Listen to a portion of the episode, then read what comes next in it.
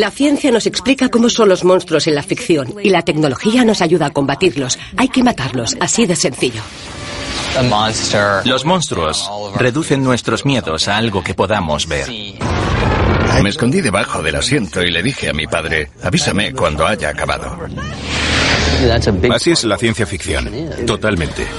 Nos permite sentir el miedo de la criatura oculta entre la maleza desde un lugar seguro. Es divertido ir al cine e imaginar que una langosta gigante va a provocar el fin del mundo. Sueño con criaturas que vienen a por mí.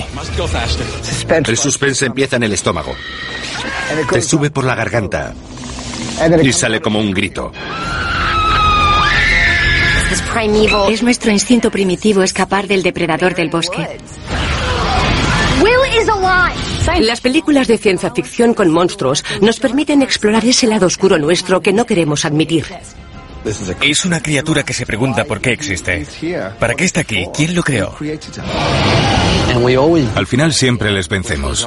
Es nuestra forma de mantener a los malos a raya.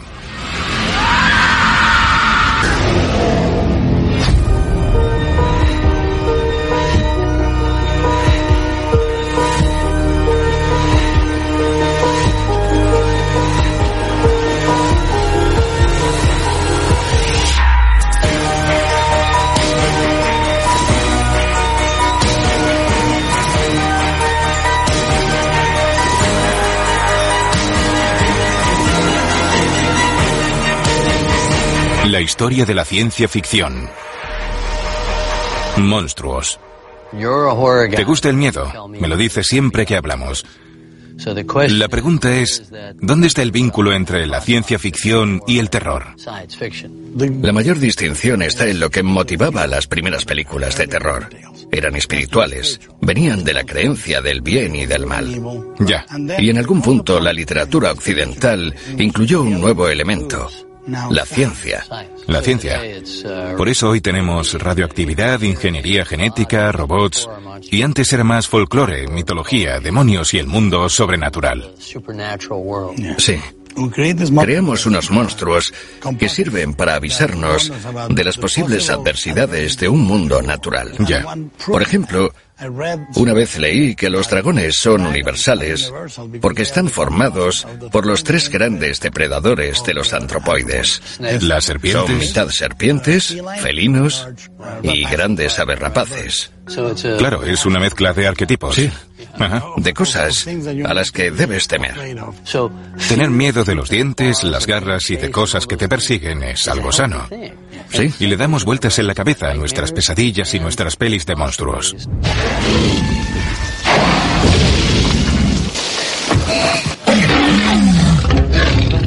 En mi opinión, los dinosaurios son lo máximo, porque existieron de verdad.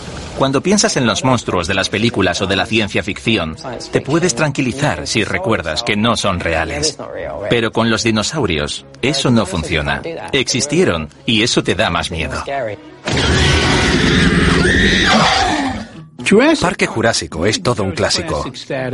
Me acuerdo de dar un grito ahogado. Y seguro que mucha gente también. En esa escena en la que paran y te muestran una panorámica donde veías por primera vez un dinosaurio gigantesco.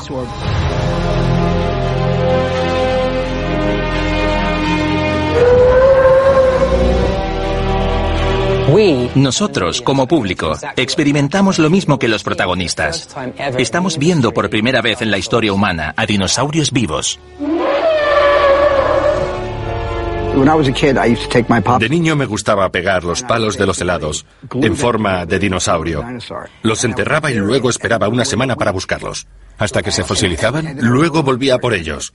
Era lo más parecido a ser un paleontólogo principiante. Y años después estabas trabajando en Parque Jurásico. En Parque Jurásico, eso es. Michael Creighton me vino con una idea perfecta. Te diré la línea conceptual. Estoy escribiendo un libro sobre dinosaurios y ADN. Ya. Eso fue todo lo que me dijo. A mí me enviaron el libro. Llegué hasta la escena en la que el tiranosaurio Rex lame el parabrisas con los niños dentro. Sí. Y dije, tengo que hacer esta película. No terminé el libro, les llamé y me dijeron, Steven acaba de firmar. Bueno, lo que pasó fue... ¿Sabes qué fue lo mejor que pudo pasar? Porque la hubiera hecho el estilo Alien, hubiera hecho una película para mayores de 17 años en la que te murieras de miedo y tú la hiciste terrorífica, pero también para niños. Porque era como si mi yo de 12 años me contara la historia. Algunos dinosaurios eran Dennis Miren, de efectos especiales, y Steven Spielberg, con un megáfono fuera de plano gritando, como si fuera un dinosaurio. Y nosotros mirábamos a una pelota de tenis. Otros eran marionetas de Stan Winston.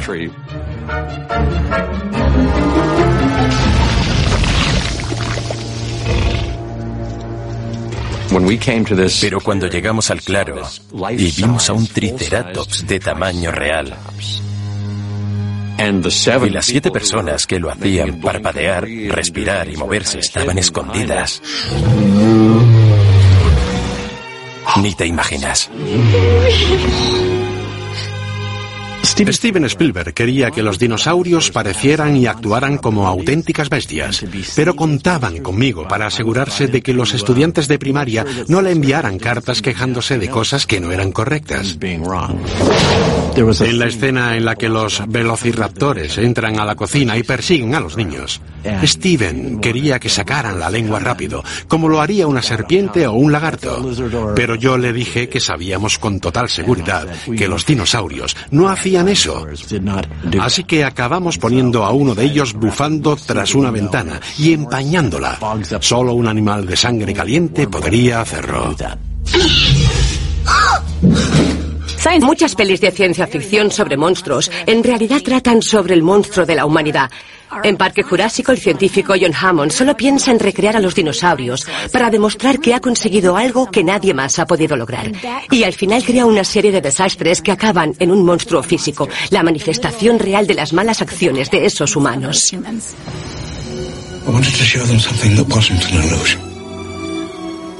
Something that was real. Something that see and touch. John Hammond nace de maestro de ceremonias. Claro, era el encargado de devolver la vida a estas especies. Y sus intenciones eran puras. Sí. Quiere que todos vayan a ver los dinosaurios, que los niños se emocionen y se maravillen con las criaturas que solo habían visto en los cómics. Y al mismo tiempo, no ve lo que está haciendo, como todos los científicos locos. Sí, y Jeff Goldblum es la conciencia. Da voz al público. Le avisa de que la vida se abre camino. Exacto, la vida se abre camino. Y tiene toda la razón. Life breaks free, it expands to new territories and it crashes through barriers painfully, maybe even dangerously, but uh, well, there it is. You're implying that a group composed entirely of female animals will breed? No, I'm, I'm simply saying that life uh, en Parque Jurásico, la noción de que las hembras dinosaurios son capaces de cambiar para reproducirse se anuncia al principio de una manera brillante. Cuando Sam Neill está en el helicóptero antes de llegar a la isla nublar y coge el cinturón de seguridad, pero los dos extremos son hembras y claro, no puede ponérselo, entonces se los ata en la cintura. Ahí se resume toda la peli, ¿no? Es el concepto de que la vida se abre camino. La evolución es un factor de innovación que encuentra la manera de sobrevivir, aunque contra todo pronóstico no debiera. La moraleja de Parque Jurásico es que no se puede controlar la naturaleza. No deberíamos jugar a ser Dios. Aunque al acabar la peli, quería que los dinosaurios volvieran a existir.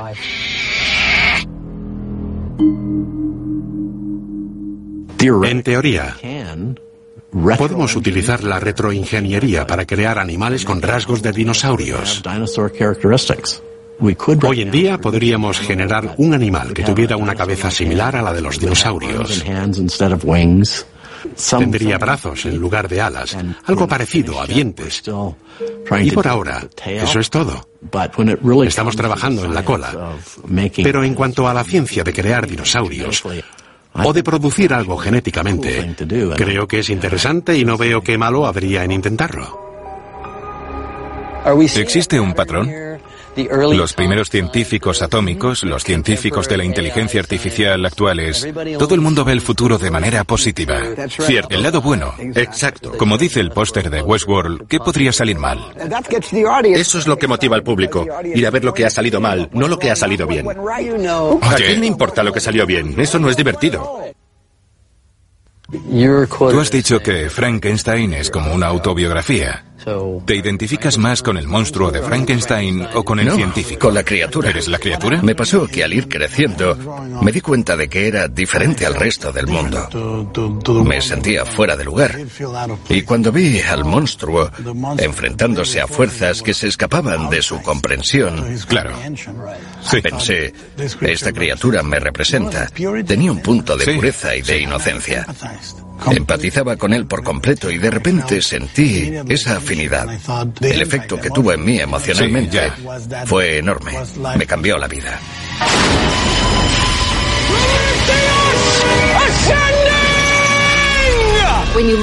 Si echamos la vista atrás, los fundamentos de la ciencia ficción se los debemos a Mary Shelley.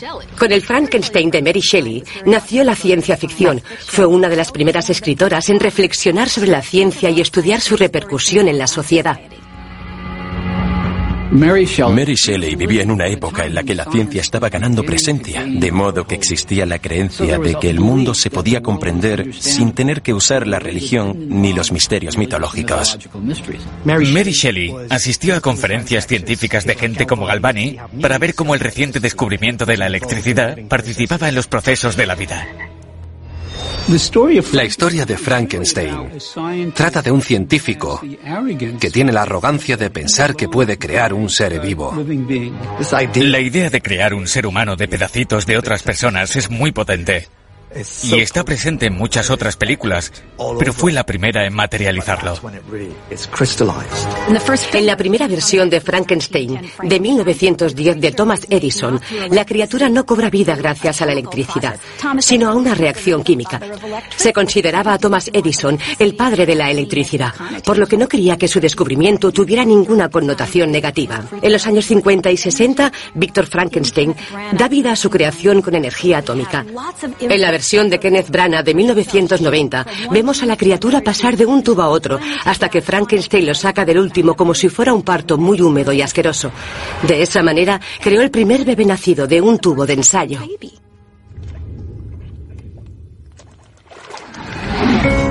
En la famosa película de 1931, el doctor pone un cadáver en una camilla y este empieza a contraerse. En ese momento, Frankenstein entra en un estado entre la histeria y el triunfo. Esto resume todos los miedos y esperanzas que podría sentir al crear una vida sintética. Lo asombrados y asustados que estaríamos de ser capaces de hacer algo así.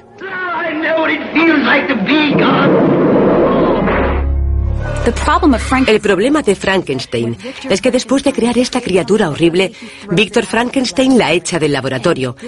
Y eso la convierte en un monstruo que acabará matando a la gente que más quiere. El subtítulo del libro es El moderno Prometeo, que hace referencia al mito en el que Prometeo roba el fuego a los dioses y lo baja a la tierra, rompiendo el orden natural. La criatura se da cuenta de que él es una violación de ese mismo orden natural.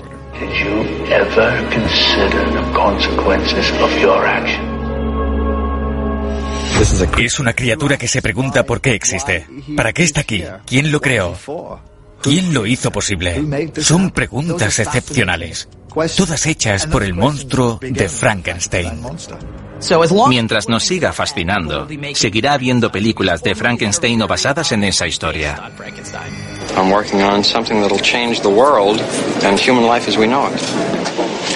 Somehow I get the feeling you don't get out much. La mosca es una adaptación de Frankenstein. Es intentar jugar a ser Dios con las nuevas tecnologías y el concepto de que la arrogancia científica puede llevarnos a la destrucción. Invento una máquina teletransportadora y experimento conmigo mismo. Pero sin saberlo, una mosca se mete en la cabina. El público la ve, pero yo no. Y luego salgo por el otro lado. Al principio parece que no me ha pasado nada, pero poco a poco se descubre que mi ADN se ha fusionado con el ADN de la mosca. No es una transformación instantánea, como la de Hulk, sino que la mosca es un retrato más realista de lo que pasaría en esa situación.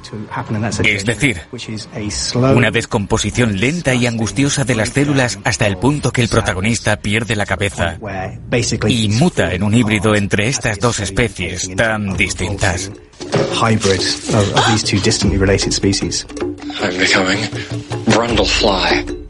Me acuerdo que había cinco fases de maquillaje. Me levantaba a las 2 o a las 3 de la mañana para ponerme el material protésico. Y los dientes. También me ponían unos dientes raros. En el fondo me gustaba.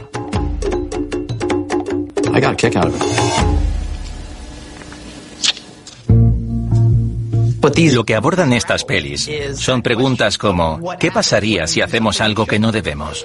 ¿O qué desencadenaría? ¿O cuáles son las consecuencias? De eso tratan. Las consecuencias son monstruos.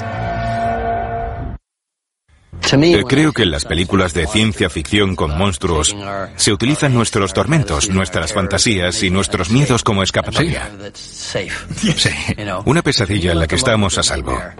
Si te quedas solo con tu pesadilla a las 3 de la mañana no estás a salvo, pero si vas al cine sí lo estás. Hay gente a tu alrededor. Además sabes que va a durar unos minutos determinados. Es algo definido. Y que todo va a salir bien. Excepto en Alien. La vi en el cine la noche del estreno en el 79. La gente gritaba muchísimo y se les caían las palomitas de los saltos que metían. Yo igual. ¿Conoces esa frase hecha de esconderse debajo del asiento? Sí. No fue una frase hecha. Me escondí debajo del asiento y le dije a mi padre, avísame cuando haya acabado.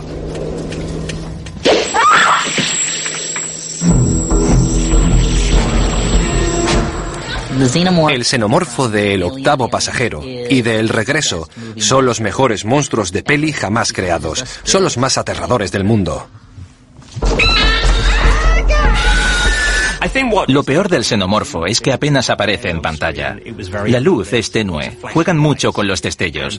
Creo que por eso es tan impactante la primera de Alien como peli de terror, porque deja mucho a la imaginación. Es una película clásica de monstruos.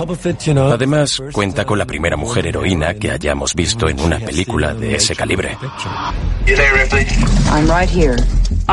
Creo que cuando me enviaron el guion de Alien, en términos comerciales, pensaron que nadie se iba a imaginar que la chica joven fuera a ser la única superviviente. Y me gustó esa nobleza. No intentábamos demostrar nada y la otra razón, por supuesto, es que me pareció un papel estupendo para una mujer. I'm killing that damn thing right now. Well, let's talk about killing it. We know it's using the air shafts. Will you listen to me, Parker? ¿Qué te hizo coger a Ripley? Que ni siquiera tiene un nombre de pila. Ninguno lo tiene. Sí. Y decir, quiero una mujer. Yo no era consciente de la importancia del feminismo ni de que las mujeres no estuvieran incluidas, porque me crié con una madre muy autoritaria. Ya. Por lo que tenía asumido que las mujeres mandan y que no tenemos nada que hacer. Ya. No intentabas demostrar nada, solo observabas el mundo que conocías y lo reprodujiste. Claro, ¿por qué no? Ya. Que Ripley fuera la dueña y señora. Era lo mejor. Sí, la ciencia ficción siempre ha sido un género que rompe barreras. Por supuesto. De género, conformismo y racismo. Es un género en el que todo vale. Sí. Es un personaje que se enfrenta a sus propios miedos y que, a lo largo de las películas, acabó siendo un icono mundial del feminismo. Sí. Era la primera película en la que la mujer no era una víctima. Y eso es importante. Durante años era el hombre el encargado de matar a los monstruos. A la mujer, como mucho, se la enviaba a casa por su seguridad. O la tenían que rescatar del monstruo. O peor aún, ellas eran el monstruo.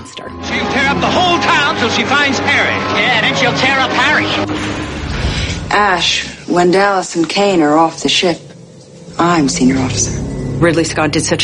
Ridley Scott hizo un trabajo estupendo al retratar a Ripley como una mujer directa. Y luego Jim Cameron fue más allá al establecer su relación con Newt en Aliens, el regreso. Es difícil creer que hay una niña detrás de todo esto e igualarla con la reina y su prole.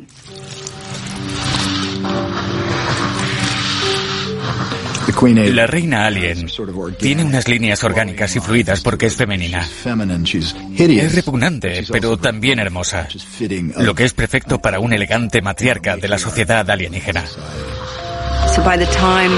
Por eso cuando mato a sus hijos e intento escapar con la niña,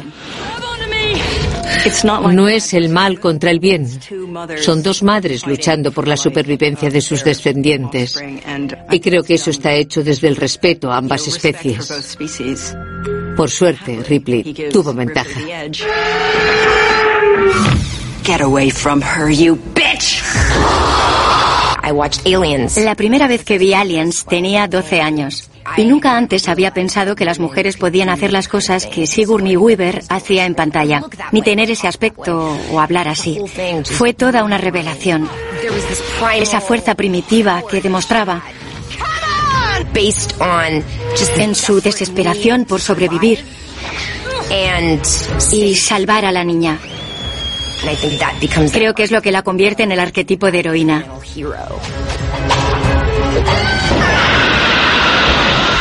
Creo que al público le gusta ver a mujeres teniendo éxito y matando monstruos. No habría tantas películas de la saga Alien si no fuera así. Al finalizar el arco de Ripley o Sigourney Weaver de la saga Alien, aparece una nueva asesina de monstruos igual de potente. Alice, de Resident Evil.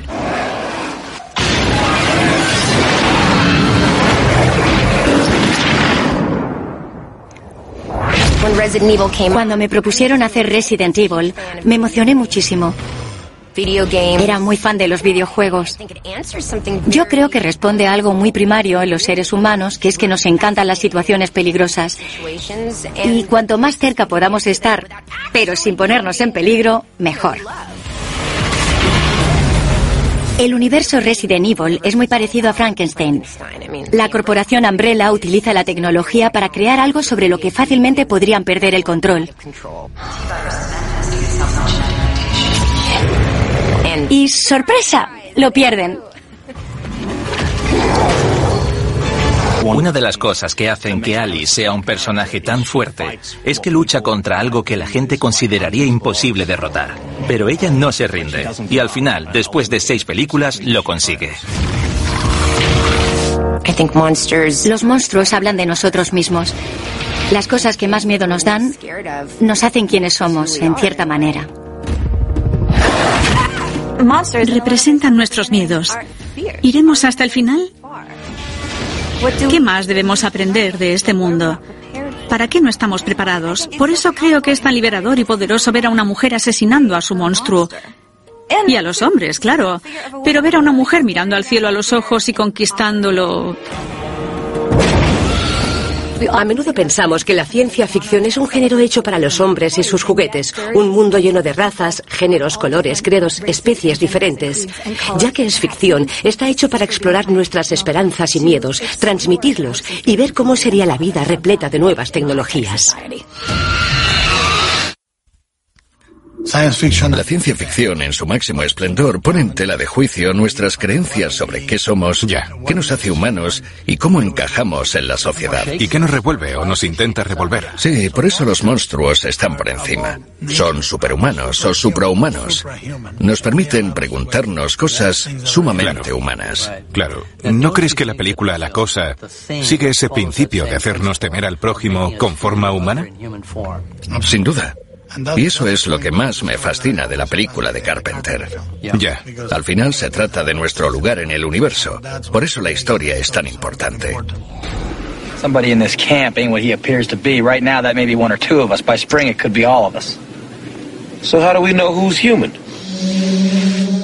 La Cosa es una película de una gran influencia dentro de la ciencia ficción, porque apela a nuestro miedo más básico, no diferenciar el bien del mal, o entre nosotros y un impostor del espacio. La peli sigue a un grupo de científicos de la Antártida que encuentran a un extraterrestre congelado. Cuando se descongela, demuestra ser un organismo muy hostil. Un cambiaformas que lo único que quiere es absorbernos y conquistar el mundo. Absorbe a la gente y es difícil distinguir quién es real y quién se ha convertido en la cosa.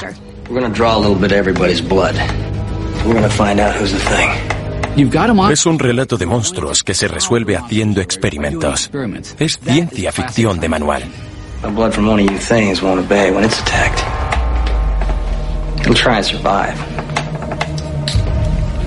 Crawl away from a hot needle, say. La escena del análisis de sangre en la cosa es una de las mejores escenas de la historia. Los protas están contra las cuerdas. Al menos uno de ellos es el monstruo. Y ver a Carrasel sacándole sangre... La tensión es impresionante. This is pure nonsense. Doesn't prove a thing. We'll do you last. Cuando el bicho sale gritando.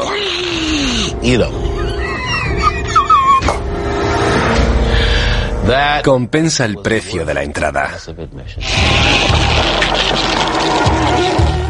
El bicho de la cosa es, creo, el ápice de ese tipo de monstruo analógico de la vieja escuela. Estaba presente en el set, con sus tentáculos y sus dientes.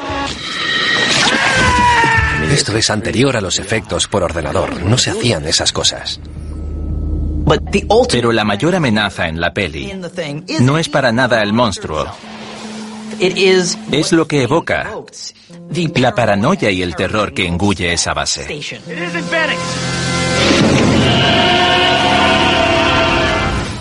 La cosa está basada en un relato titulado ¿Quién anda ahí?, escrito por el editor de revistas con mayor influencia dentro de la ciencia ficción, John Campbell Jr. Did you have any plan in mind as to what you wanted Astounding to be? I wanted to be a good science fiction magazine, and, uh, oh yes, I wanted to learn how to be an editor. Y comenzó a rodearse de un equipo de escritores para la revista que la convirtió en la meca de la ciencia ficción moderna. Robert Heinlein, por ejemplo, o Isaac Asimov. John W. Campbell Jr. What he wanted were people who would write stories in which the science was realistic. Realistic in the sense that the scientific culture be represented accurately. Hizo que pasaran de ser historietas de aventuras sobre chicos en el espacio a reflexiones serias sobre cómo sería el futuro. Y ese fundamento es lo que algunos escritores consideran la edad de oro. Campbell contó que sacó la idea para quién anda ahí de una anécdota personal que le sucedió de pequeño. Un día llegó a casa, vio a su madre en la cocina y empezó a hablar con ella, pero poco a poco le empezaron a desconcertar las respuestas tan extrañas que le daba a sus preguntas, hasta que su verdadera madre entró en la cocina. No se dio cuenta de que estaba hablando con su hermana gemela. Este recuerdo tan peculiar de pensar que estaba con alguien que conocía y que en realidad era una persona diferente le acompañó el resto de su vida. He ain't tying me up. Then I'll have to kill you, child. Then kill me. La cosa trata del monstruo que llevamos dentro y de cómo esos monstruos hacen que el miedo nos domine hasta el punto de desconfiar de tus propios amigos. Al final, si sigues por ahí puedes ser monstruoso.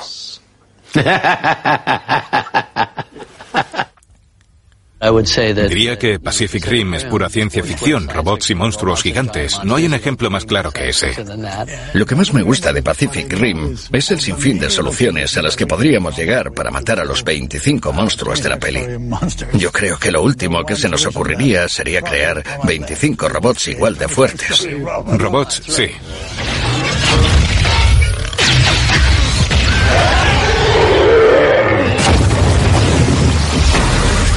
En la inmensa mayoría de películas matamos al monstruo, pero al final resistimos ese miedo y luego los matamos con habilidad, con fuerza de voluntad o con valentía, con lo que sea. Por eso creo que existe ese punto de crear el monstruo para luego destruirlo.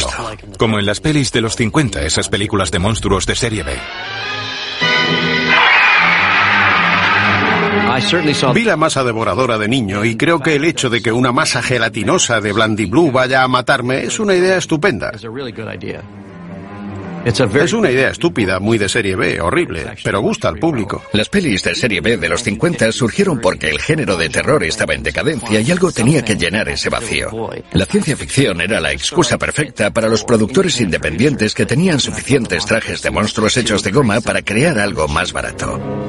La mujer y el monstruo fue la primera peli que recuerdo que me dejara impresionado. Además, no me atreví durante años a meterme en un lago. The Killer's Truth me dio bastante miedo. Al final recuerdo que la gente estaba confinada en una especie de cabaña. Me pareció terrorífico. Todavía tengo pesadillas con alimañas de muchos colmillos. Hay una película de 1953 llamada Robot Monster en la que el monstruo es un tío vestido de gorila con una escafandra. La hicieron con 20 mil dólares, parece de coña, pero a la gente le encantó y ganaron con ella casi un millón de dólares. Es evidente que las pelis de monstruos de los 50 surgieron a raíz de la Segunda Guerra Mundial, de la bomba atómica y del enorme miedo por lo que se había desatado.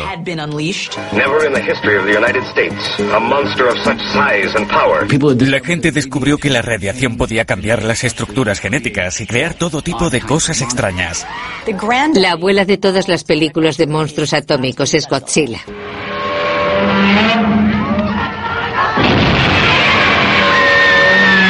Godzilla personaliza la ansiedad y el miedo a... A la edad nuclear. Sí, no sorprende que surgiera como neomito de la ciencia ficción en Japón, que había sido bombardeada por armas nucleares. Por eso, los monstruos responden al zeitgeist de la época en que fueron creados. El zeitgeist. Los monstruos son el modelo perfecto para representar lo abstracto.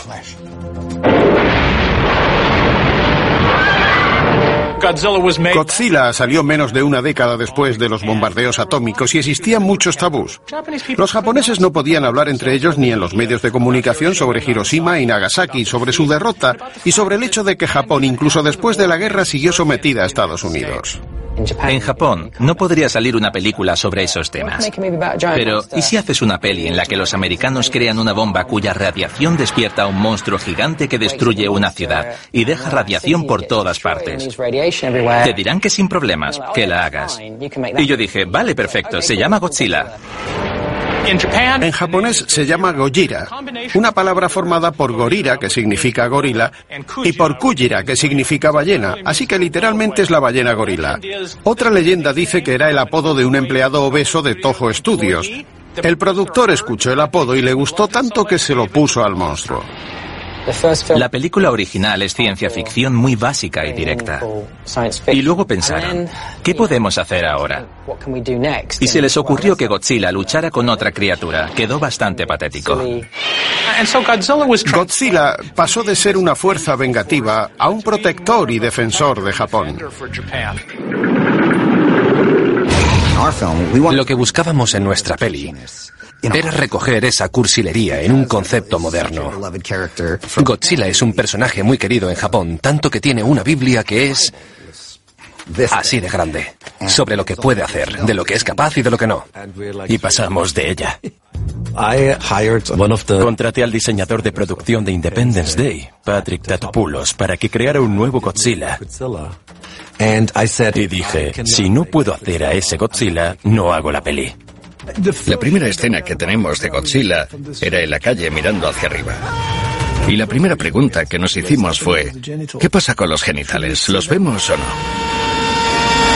Y es gracioso porque Emmerich dijo que tenía que ser hembra, que debía tener hijos. En muchos aspectos intentábamos reinventar a Godzilla. Creo que la gente de Japón pensó, no hace falta que reinventes nuestro Godzilla. Nos gusta tal y como es. Cuando intentas hacer una película de monstruos de ciencia ficción, siempre buscas una buena trama. En nuestra Godzilla queríamos sobre todo que volviera a ser seria. Aunque al fin y al cabo es una película sobre dos criaturas gigantes pegándose mamporros. Pero eso no tiene sentido si no hay algún trasfondo que lo sustente. Por eso pensé que en Occidente hay algo así como una culpabilidad de la que no hablamos o no reconocemos, que es que bombardeamos un país. Y creo que Godzilla, en nuestra peli, representa que de alguna manera ese pasado viene a atormentarnos. Las pelis de ciencia ficción son una catarsis. En todas, la humanidad acaba derrotando al monstruo. Salva al mundo y nos ayudamos cuando más lo necesitamos. Es muy difícil crear una historia original. Seguro que ahora hay muchos guionistas asintiendo en sus casas. Sí, todos estamos influenciados por las historias que ya existían hace miles de años, por mitos, leyendas, cuentos de hadas. Creo que las peores películas son aquellas que solo hacen referencia a esas historias y las buenas son las que nos hacen conectar con algo que hemos vivido. Sí. Stranger Things lo ha conseguido. Tiene una pizca de muchas películas que tú y yo y otros hemos hecho, pero es brillante. Es una amalgama de géneros, pero todo se reduce a una cosa. Los niños son geniales y no queremos que les ocurra nada malo. Exacto. Y Stranger Things trata aparte de toda esa fantasía fabulosa de esos personajes. All I know is Will is alive. Will is alive. He's out there somewhere. All we have to do is find him. Hemos crecido con una dieta sana y equilibrada de ciencia ficción y películas de miedo. Todas han aportado su granito de arena a Stranger Things. Muchas de nuestras historias, películas y novelas favoritas estaban protagonizadas por niños que se enfrentaban a alguna clase de terror. Sí, Spielberg tiene experiencia en poner a niños en situaciones traumáticas. Igual que Stephen King.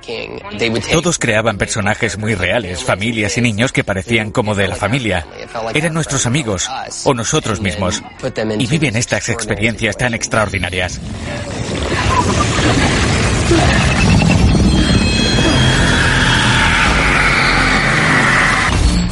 Stranger Things trata sobre un niño que se pierde. Desaparece sin dejar rastro. Y sus mejores amigos y yo, que soy uno de ellos, vamos a buscarle. Vivimos toda clase de aventuras. Nos encontramos con una chica con poderes y otras cosas como monstruos. Bueno, monstruos no, sino uno en concreto. El Demogorgon. El Demogorgon recuerda a los monstruos finales de las pelis o de las series. Es el prototipo de monstruo de pesadilla. Queríamos crear un monstruo que pudiéramos construir, volver a esa forma de hacer cine de la vieja escuela. Y cuando te comprometes a hacer algo así, a crear ese traje, te limita. También era muy importante que fuera raro. Porque para nosotros, cuanto más raro, más miedo da. A veces funciona algo muy sencillo como quitarle los ojos. Que la criatura no tenga cara es igual que cuando hay algo en la oscuridad. Es una figura que no puedes distinguir, pero cuya forma es familiar. Sin ojos no sabes a dónde mira o qué piensa. Y eso da bastante miedo. El Demogorgon es muy alto. Quizás mide como dos metros diez, como Shaquille O'Neal.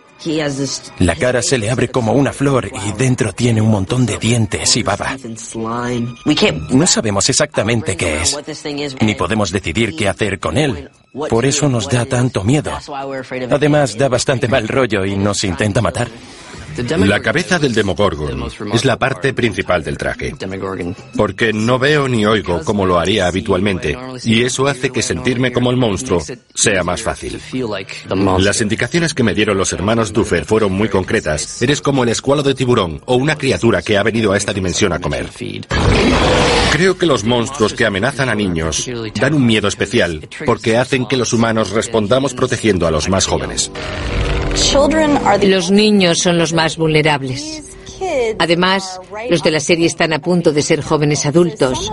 Por eso creo que algunas de las cosas que vienen del otro mundo funcionan como metáfora. Nos hacen pensar sobre lo que significa pasar de ser niño a ser adolescente. A veces te enfrentas a monstruos y a veces la piscina te abduce. Y aunque estas cosas no pasen en la realidad, el proceso de crecer es igual de aterrador.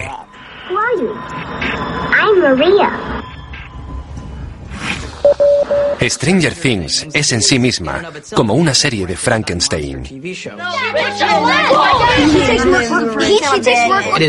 Todos estos elementos con diferentes referencias a la cultura popular.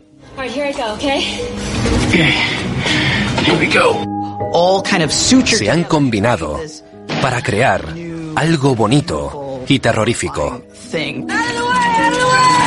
La persecución en bici y la furgoneta que sale volando son guiños evidentes a ET. ¿Disfrazar a Once? No nos pudimos resistir. El personaje de Winona era muy similar al de Richard Dreyfuss. Las luces de Navidad son como el puré de patatas.